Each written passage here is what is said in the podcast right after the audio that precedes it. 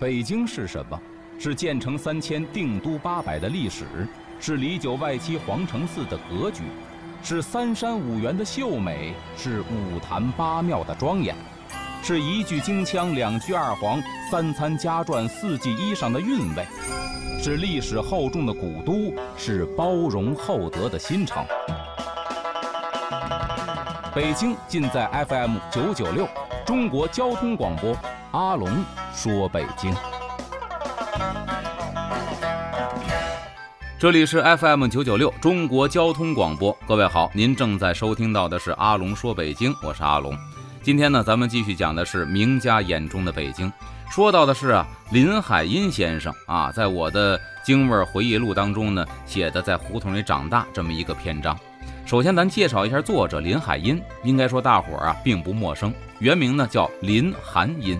小名叫英子，是中国现代著名女作家，是接连接这个大陆和台湾文学之间的一个桥梁。作品呢非常有名的，咱都知道，就是《城南旧事》。那么在这个文章里边啊，可以说林海音先生写到了当年在北京生活，在这个胡同里边生活的那些个场景，说欣赏喜乐的六十多幅画北平的彩色图片。一面细读这一篇篇有趣的散文，也就一阵阵勾起我的第二故乡之思。尤其在这些画片中，很多是画套胡同风光的，使我这自小在胡同里长大的人不由得看着看着图片，就回到春树上二条、新联的胡同、西郊民巷、梁家园、南柳巷和永光寺街这些我住过的胡同里去。在北平的二十六年里，从五岁到三十一岁，我只住过两次大街，那就是虎坊桥大街和南长街儿。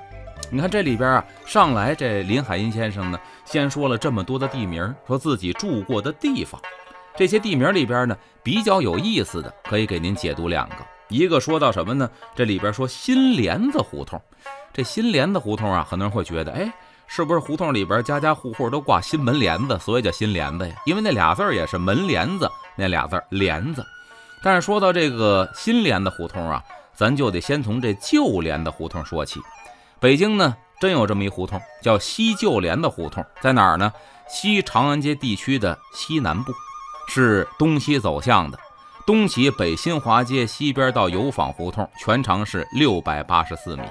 因为早年间呢，明朝的时候。这地方附近呢有一个莲花池，咱知道莲花呀，底下是藕，上边长出来是莲花，还得附带着莲蓬。这莲蓬呢就得产这个莲子，因为这地方附近呢有一个莲花池，所以明代的时候呢叫做莲子胡同。莲花肯定盛产莲子啊，所以当年呢不是门帘子这俩字儿，后来渐渐的呀也不知怎么的，这名字就写成了门帘子那俩字儿。所以当年是莲子，而不是帘子。那么后来呢？这南边形成了新的街巷，那么它呢，相对于新的街巷呢，叫旧帘子胡同。这新的街巷呢，就称为新帘子胡同，所以是因此得名的。各位您记住，就是帘子胡同跟门帘子没没有关系，跟这个莲蓬产的莲子那是真有关系。后边呢还说到了虎坊桥，说我住过两个大街，一个就是虎坊桥。这虎坊桥啊，现在在北京依然有。虎坊桥，虎坊桥跟老虎是真有关系呀。因为据史料记载呢，这地方是明朝饲养老虎的地方。当年呢，这明朝皇家养老虎啊，有这么一个习俗。而且呢，北京有好几个地方，主要呢，这皇城里边有虎城。虎城在哪儿啊？太液池西北角。这老虎呢，据说是养在地下的一个井里边，上边呢还得围着小墙。说是井啊，这面积肯定不会太小。这老虎在底下又是叫唤呢，又是跳，又是窜。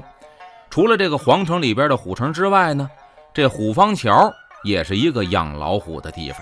您看这菜市口附近呢，有一胡同叫铁门胡同，当年呢就是这个老虎圈西边的铁门在这儿，所以叫铁门胡同。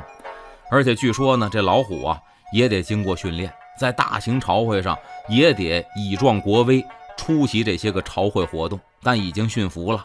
所以呢，明史当中就记载啊，说这个正德皇上经常是搏虎为戏，干嘛呢？跟这老虎打着玩儿。所以说呀，可见这老虎一定是被驯服的，要不然皇上别看是一国之君啊，真龙天子啊，老虎不认这个呀。要是没驯化的，估计吭哧一口，这皇上啊也就没了。而且呢，紧邻宣武门还有相来街，那是当年皇上家养象的地方。这宣武门还有一条胡同呢，叫魏婴胡同。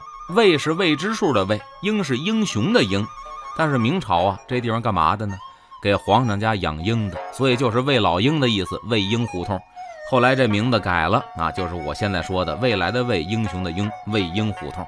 这音呢，其实还是没改的啊。一上来，这林先生先说了这么几条胡同，说在北平啊，一年四季的生活在胡同里穿出穿进的，何止是春天的胡同？北平是个四季分明的地方，不像台湾这样的四季常绿。记得我的母亲生前曾经啊讲过她第一次到北平的笑话，说到北平去啊，那时候是二月，树还没有发芽，都是干树枝子。我的母亲竟土里土气地说：“怎么北京的树都死光了？”所以您看闹一笑话，他不知道这个二月份呢，虽然属于早春呢，已经是进了春天了。可是依然气候寒冷，所以说呢，这地方依然很冷，这树叶没长出来呢。要是咱北京真正说这个树叶都吐绿了，一般来说也得到这个阳历的四月份，就是农历的三月啊，就是春末的时候才慢慢的吐绿。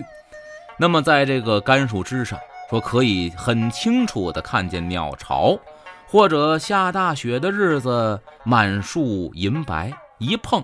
雪花抖落下来，冰凉的掉在你的后脖子里，小孩子都会又惊奇又高兴地缩着脖子吱吱叫。那这也是当时我们可以说非常深厚的一个回忆。下完雪之后，这孩子有那讨厌的，干嘛呢？整人家，就把人家框到这树底下。那会儿呢，北京啊，街边很多小树并不是特别粗，也就是碗口粗细。把那孩子骗到树底下干嘛呢？趁其不备，趟着一脚踹到树干上，那雪花啊歘全掉下来了。这位跑了，掉那孩子一脖领子。也这么经常搞这恶作剧。说冬夜的胡同里啊，可以听见几种叫卖声：卖半空花生的，卖萝卜赛梨的，卖炸豆腐开锅的。哎，这是当时北京经常能听到的。一说半空啊，可能很多新北京人呢，或者年轻人都不知道。这半空是什么呢？就是质量不好的花生。咱们知道花生带壳啊，里边有两粒的，有三粒的。所谓半空呢，就是好比说两粒的花生，这壳里边呢空着一个，或者说呢这花生豆啊，它这个质量不好，比较蔫儿萎缩了，这叫半空。因为品相不好，所以卖的便宜。但是呢，这个一般的说，这个穷苦百姓买回来又便宜，吃起来也能够解馋，味儿也不错。说开门出去。买个叫心里美的萝卜，在小盏，在一盏小灯下看卖萝卜的挑出一个绿皮红瓤的，听他用小刀劈开萝卜的清脆声，就让您高满心高兴。北平俗话说：“吃萝卜就这茬，气得大夫满街爬。”哈哈，这也是我们以前老北京的一句话，就是这个吃完之后呢，它通气，百病不生。当然了，这是不可能的啊。不能说您这个吃完萝卜就这茶就什么病都没有了，就这么认为啊。在一炉红火上，开水冒着气，嗡嗡的响，吃着半空花生或萝卜，喝着热茶，外面也许是北风怒吼，屋里却是和谐温暖。这种情况，北平老乡都曾经历过、体验过。我们当时真的是经历过这种体验。就是那会儿啊，还糊着窗户纸呢。我记得我小时候，这炉眼呢，把壶一挪开，哎呦，这个火苗映在窗户纸上，是那个橘红色的，暖意洋洋啊。在屋里边喝点茶，这炉台上坐着水，喷着这个水蒸气，这就算是简易的空气加湿器了。所以那会儿别看是住平房，老北京没有加湿器，有这壶热水，这屋里边从来也不会干。哎呦，吃的这个花生就着茶水。晚上暖暖和和的，外头树杈子那摇晃，北风呼号，太温馨了。这个场面。后边呢，这林先生写说，这个夏日的胡同，最记得黄昏时光，太阳落山，热气散了，孩子们放学回家，有时放了学的哥姐要照顾小弟弟小妹妹，就大大小小的推开街门到胡同里玩。这写的也是，因为那会儿啊不讲究计划生育。说现在二孩政策有一度咱们是这个计划生育吗？再早先没有计划生育，一家呢都养个三四个、四五个，所以这孩子呢都不是说养大，叫拉扯大。什么意思？这大哥比那三弟可能大出七八岁去。孩子之间，哥哥就得照顾这弟弟，家长该忙事儿忙事儿，该挣钱得挣钱去养家糊口。说这个黄昏的胡同风光啊，我记得最深刻的是卖晚香玉的一种花，就咱现在说的夜来香。卖花的怎么卖呢？说把这个晚香玉啊穿成一个个花篮，再配上几朵小红花挂在一根竹竿上，串胡同叫卖。这买花的呢，一般都是家庭妇女啊，买一个晚香玉回来干嘛呢？给挂在卧室里边，天然的熏香啊。推开屋门之后，满是生香，这是一个天然的香料，非常的好闻。说最使孩子们兴奋的是唱话匣子的过来了。什么叫唱话匣子的呢？后边林先生解释了，他背负着一个大喇叭，提着胜利牌，俗名话匣子的手摇留声机。那时有几家有自备唱机的呢？对，那会儿没有这东西，所以啊，说这种租听留声机的行业就盛行于我的幼年。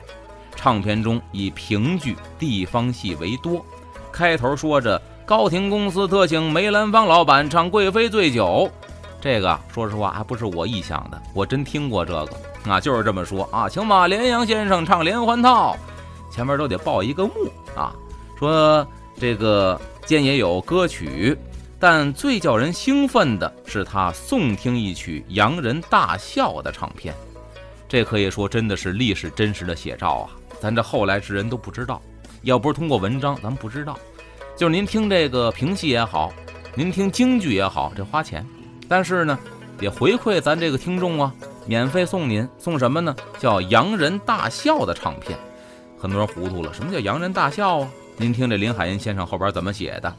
说那张唱片从头到尾是洋人大笑，哈哈哈，嘻嘻嘻，呵呵呵，各种笑声，听的人当然也跟着大笑。这张唱片相信许多人都听过，咱们这年纪没听过啊。但是您看，这是真实的历史写照。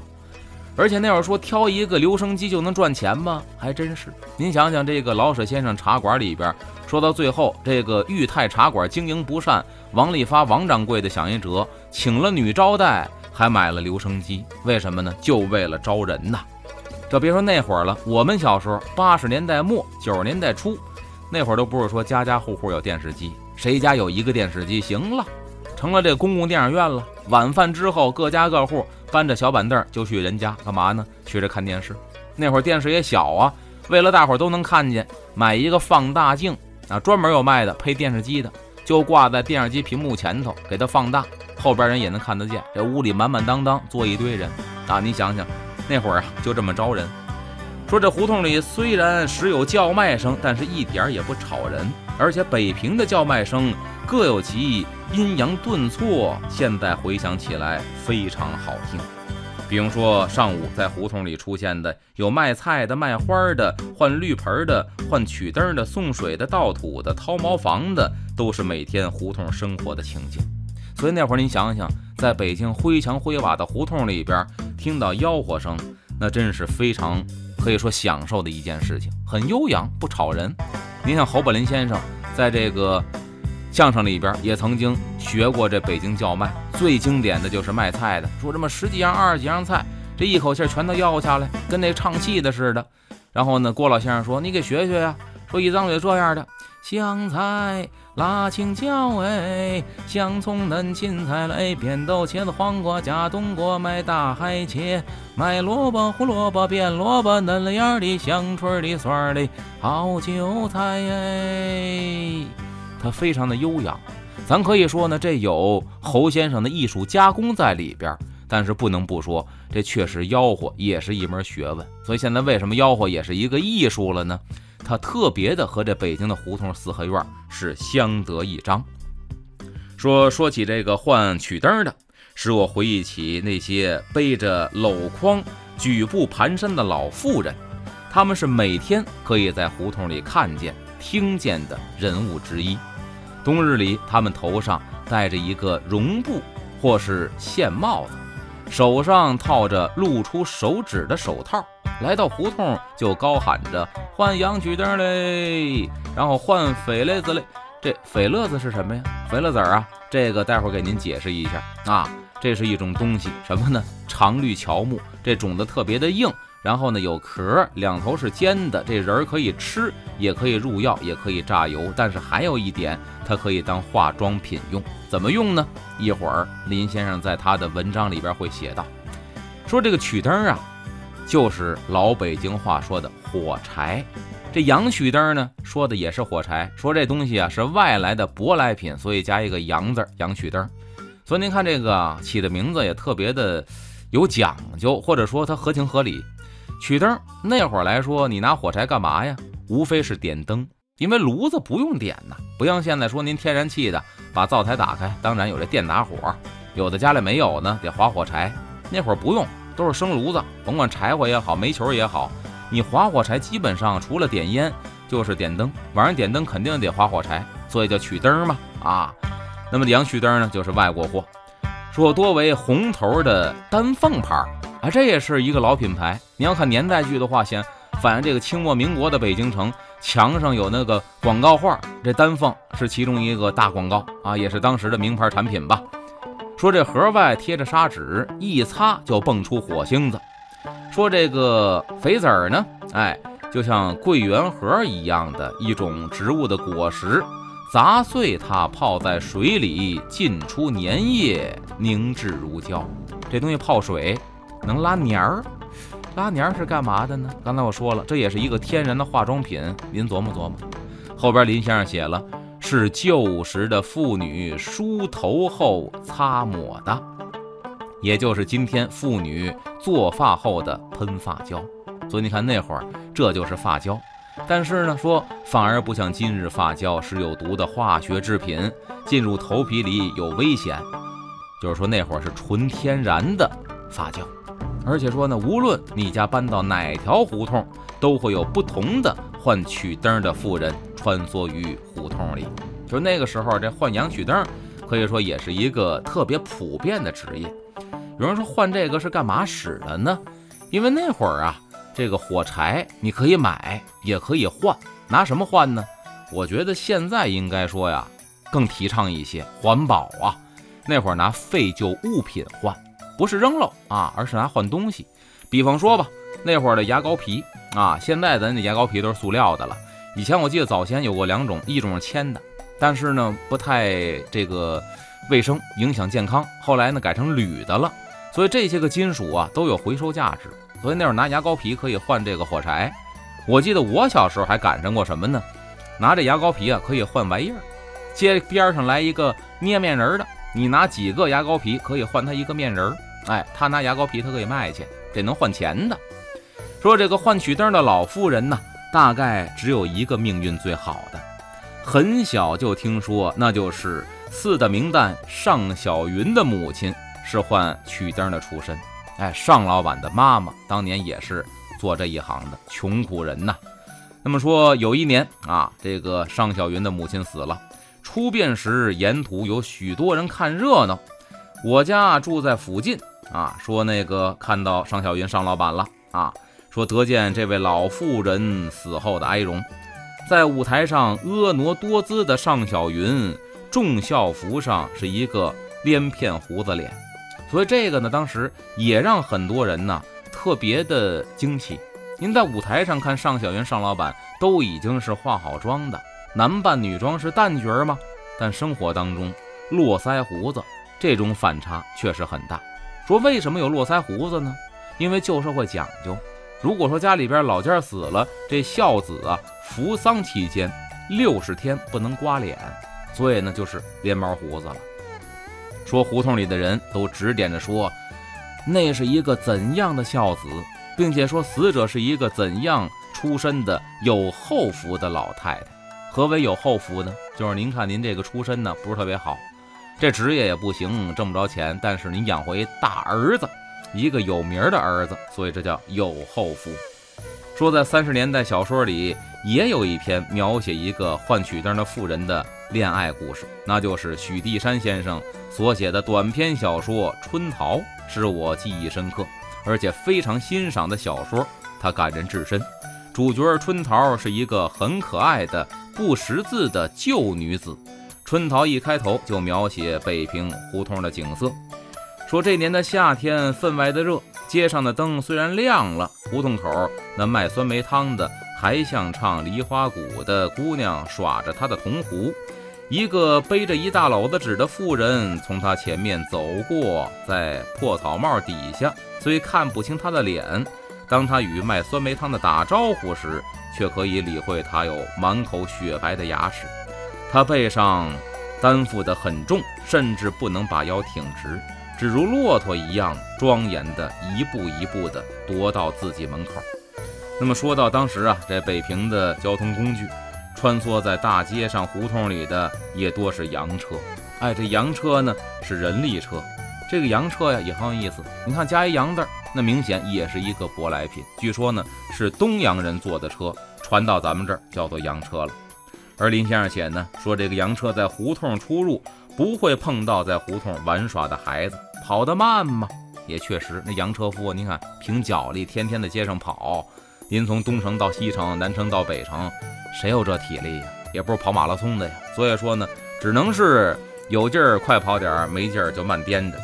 那北平因为是方方正正的城，如果偶有斜巷，就会取名斜街，如杨梅竹斜街、王广福斜街、东斜街、西斜街、上斜街、下斜街、百米斜街。所以拉洋车的，如果要转弯，就叫东去西去，而不是像现在说左转右转。要下车叫停，也得吩咐路南到了或者路北下车等雨。也说到当时啊，跟现在打车似的，那会儿打洋车，您怎么命令这个司机，怎么跟人打招呼？而且说到了北京很多有意思的地名，比如说的王广福斜街，当年呢很著名，叫王寡妇斜街啊，也是这个。八大胡同的所在地，还有这个杨梅竹斜街，是北京最短的一个斜街。现在呢，经过升级改造啊，也是很多年轻人愿意游逛的这么一个场所。